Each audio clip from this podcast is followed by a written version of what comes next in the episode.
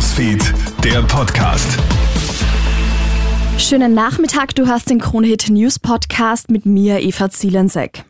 Israel lehnt die einseitige Anerkennung eines palästinensischen Staates weiter ab.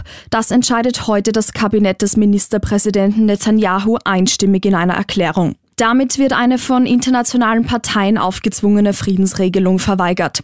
Es handelt sich um eine Reaktion Netanyahus auf Medienberichte, denen zufolge die USA und andere Bündnispartner einen palästinensischen Staat anerkennen könnten, und zwar ohne der Zustimmung Israels.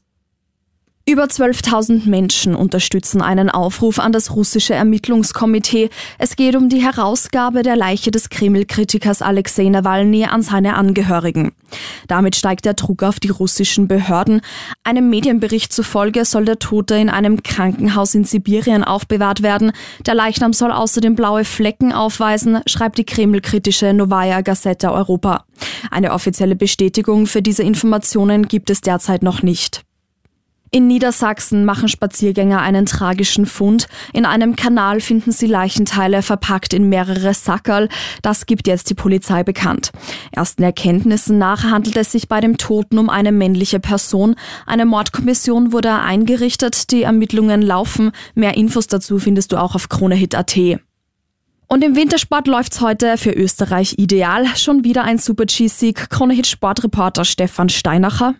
Die Saison neigt sich dem Ende zu und die Österreicher liefern jetzt aber richtig ab. Vincent Griechmeier holt sich nach dem gestrigen zweiten Platz in der Abfahrt heute den zweiten Super-G-Sieg in diesem Winter und in Grand Montana feiert schon anderthalb Stunden vor dem Oberösterreicher die Tirolerin Steffi Venier ihren Premierenerfolg im Super-G. Für Venier ist dieser heutige Sieg der dritte überhaupt in ihrer Karriere.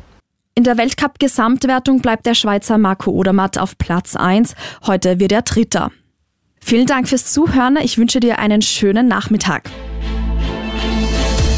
Krone Hits, Newsfeed, der Podcast.